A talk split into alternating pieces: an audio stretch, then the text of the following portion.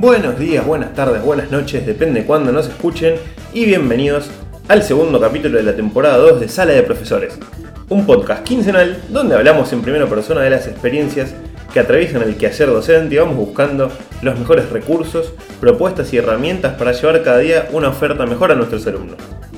Mi nombre es Pablo Houston y les doy la bienvenida a esta nueva entrega donde vamos a empezar a meternos de lleno en los contenidos que nos van a acompañar en esta misión que tenemos con este podcast de compartir opiniones, inquietudes y materiales en la tarea de hacer más llevadero el desarrollo de esta hermosa profesión. Antes que nada, me permito recordar que nos acompaña de fondo la cortina original de Facundo Pereira para Sala de Profes.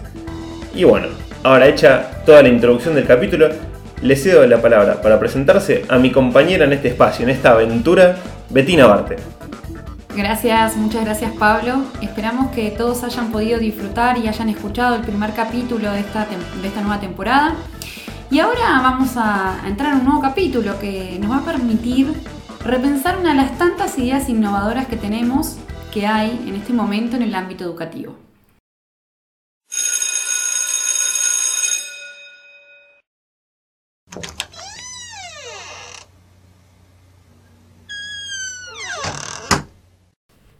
Ahora sí, sonó la campana, que a pedido de nuestros oyentes le bajamos el volumen porque nos avisaron que estaba un tanto fuerte.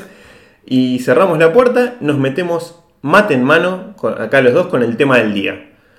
Un tópico que, como cerraste el capítulo anterior y ahora volviste a mencionar en la intro, eh, está muy hablado, casi que de moda, ¿no, Betty? Pero a nuestro entender, poco aplicado todavía, como es el aprendizaje basado en proyectos. Como sabemos que en las redes se va a encontrar todo tipo de contenidos y materiales y la verdad también de gente mucho más preparada que nosotros en el tema y más formada para hablarlo, lo que vamos a hacer es tratar de aportar nuestro diferencial, haciendo hincapié no solo en la teoría que va a estar, sino también desde la experiencia en primera persona, ¿no? Contar un poco lo que nos pasó y ahí te voy a ceder la palabra a vos, Betty.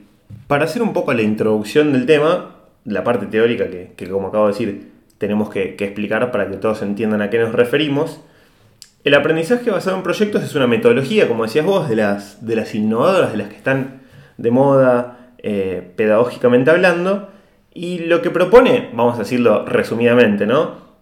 Es, eh, como algunas otras opciones que nombramos la temporada pasada, que le demos alguna vuelta de tuerca al formato de clase magistral. Por clase magistral todos entendemos, ¿no? El docente parado frente al aula, los alumnos sentados escuchando, mirando para adelante en una posición que le vamos a decir pasiva. El aprendizaje basado en proyectos, como algunas otras metodologías, lo que propone es, bueno, que en realidad el que tiene que estar en el centro es el alumno. ¿Y, cómo lo hace el aprendizaje basado en proyectos? Bueno, lo que dice es que nosotros como docentes encaremos un trabajo en el cual les planteemos un proyecto, valga la redundancia, en el cual puedan relacionar los contenidos teóricos que tenemos nosotros en nuestra planificación basada en el diseño curricular con alguna situación de la realidad donde ellos van a tener que trabajar en equipos, eh, idealmente en equipos colaborativos, eh, donde tengan roles, donde tengan que asumir distintas funciones, ¿no? y no sea el típico trabajo en equipo al que estamos acostumbrados todos de haber pasado por, por algún grupo de estudio. Y nuestro rol ahí de docentes pasaría a ser el de la supervisión, ¿no? con la premisa de que la calificación también tiene que tener algún, algún cambio interesante respecto a la propuesta tradicional. Es una propuesta que esperamos que suponga un reto desafiante para nuestros alumnos, pero también para nosotros, para los docentes y, ¿por qué no?, para los directivos y los padres, porque eh, nos obliga un poco a pensar fuera de la caja, como se dice. También requiere que los chicos se adapten y, nosotros mismos también a nuevas expectativas y formas de trabajo. Hay que amigarnos con el Flip Classroom que nombrábamos la temporada pasada y vos lo, lo, retomaste, Betty, en el capítulo inicial de esta temporada porque, por ejemplo, ya no vamos a disponer del mismo tiempo que teníamos para que los chicos estén escuchándonos a nosotros explicar contenido si decidimos trabajar esta metodología. O al menos no deberíamos disponer de ese mismo tiempo. Em, ¿Qué otras cosas? Eh, tenemos que adaptarnos, por ejemplo, a las rúbricas como mecanismo de, calificación ¿sí? y de evaluación y animarnos, ¿por qué no?, a la evaluación entre pares. Y ahí te, tiro tres ideas para dejar picando que yo creo que ya de por sí nos mueven un poco el piso a, todos los actores mencionados en el proceso. Hecha esta base, Betty, te paso la palabra para que vayamos un poco con las sombras de este modelo. ¿no? Yo, yo dije lo que, lo que van a encontrar en las redes y en todos lados y explicado mucho mejor. Vos nos vas a dar ahora lo que por ahí no sale tanto a la luz y donde nosotros sentimos que tenemos más para aportar. Tal cual.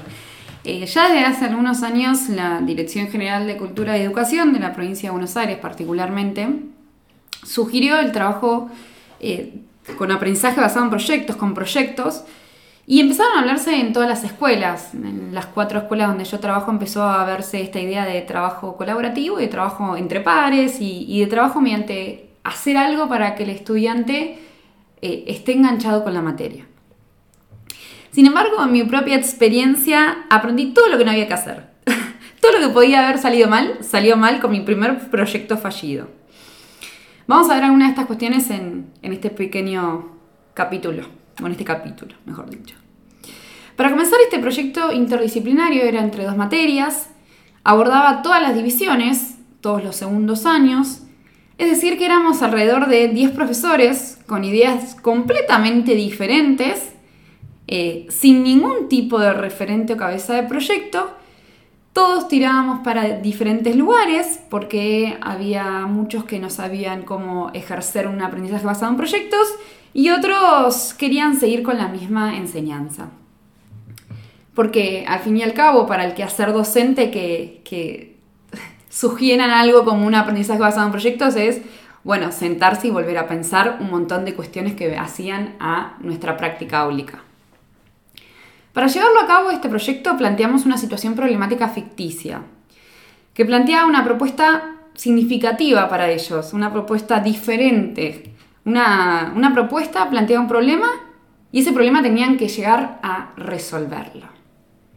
Obviamente los contenidos de todas las materias involucradas fueron, fueron explicados y hasta realizamos una salida educativa que me parece que sumó un montón para que entendieran por dónde iba la resolución de eh, la situación problemática.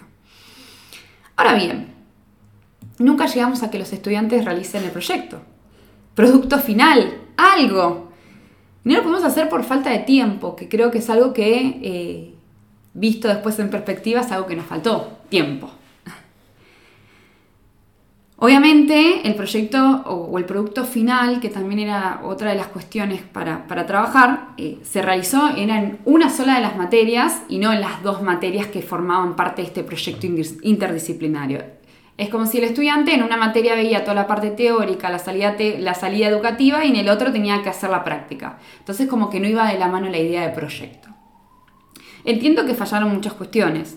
Jamás volvimos sobre lo que habíamos escrito o realizado en abril, cuando empezamos a, ejercer o, a, escribir, digamos, este proyecto.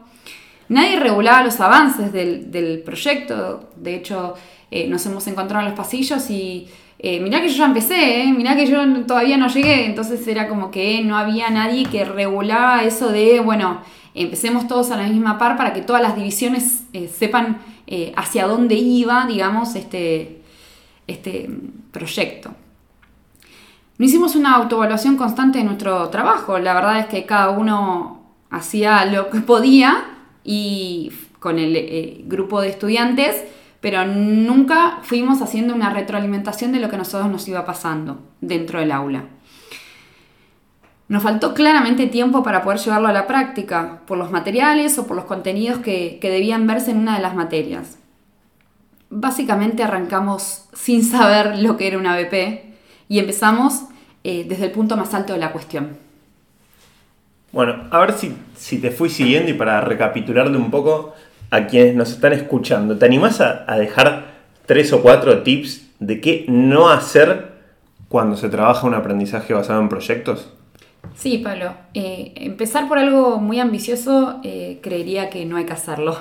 Eh, hay que construir acuerdos con colegas. Hay que tener una cabeza de proyecto que nos pueda guiar a todos los docentes que participamos de, justamente, y valga la redundancia, de este aprendizaje basado en proyectos.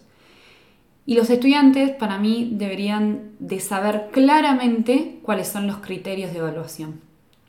Resumiendo, finalmente tenemos que ir de menos a más, de proyectos chiquitos hasta proyectos más ambiciosos, más grandes. Además de eso hay que dejar las reglas claras del juego. Los estudiantes tienen que saber, los estudiantes y los docentes que participamos del, proyecto tenemos que saber, y tienen que saber ellos, cuáles son las reglas de hacia dónde vamos y de dónde venimos. Clarísimo todo, Betty. Permitime agregarte para, para cerrar esta parte. Nosotros elegimos enfocarnos hoy en el aprendizaje basado en proyectos. Esta misma explicación y estos mismos tips se podrían aplicar a un aprendizaje basado en problemas también, o a otras metodologías como el, aprendizaje basado en el juego. Nosotros en esta edición decidimos focalizarnos en el aprendizaje basado en proyectos porque, como decíamos al principio, es la que está más de moda, es la que más se escucha nombrar y es la que hasta algunos colegas quizá aplican sin saber que están haciendo eh, un aprendizaje basado en proyectos, pero quería sumarte que este, este recorte vale para cualquier otra de estas metodologías. Entonces estos tips que acabas de dar creo que son sumamente útiles siempre que querramos encarar algo que nos saque de la, de la clase magistral ¿no? y que nos obliga a esto que decías tanto hoy como el capítulo pasado, el trabajo colaborativo entre nosotros con los otros colegas docentes, como así también el trabajo que queremos fomentar en los chicos, en los equipos directivos y mismo en el, en el vínculo con los padres. Creo sin dudarlo que es la mejor opción que tenemos para enseñar y para los chicos aprender. Eh, ir hacia una educación basada en proyectos, basada en problemas, basada en el juego, va a implicar que los estudiantes vivan y sientan que están siendo educados o que están aprendiendo de una manera diferente.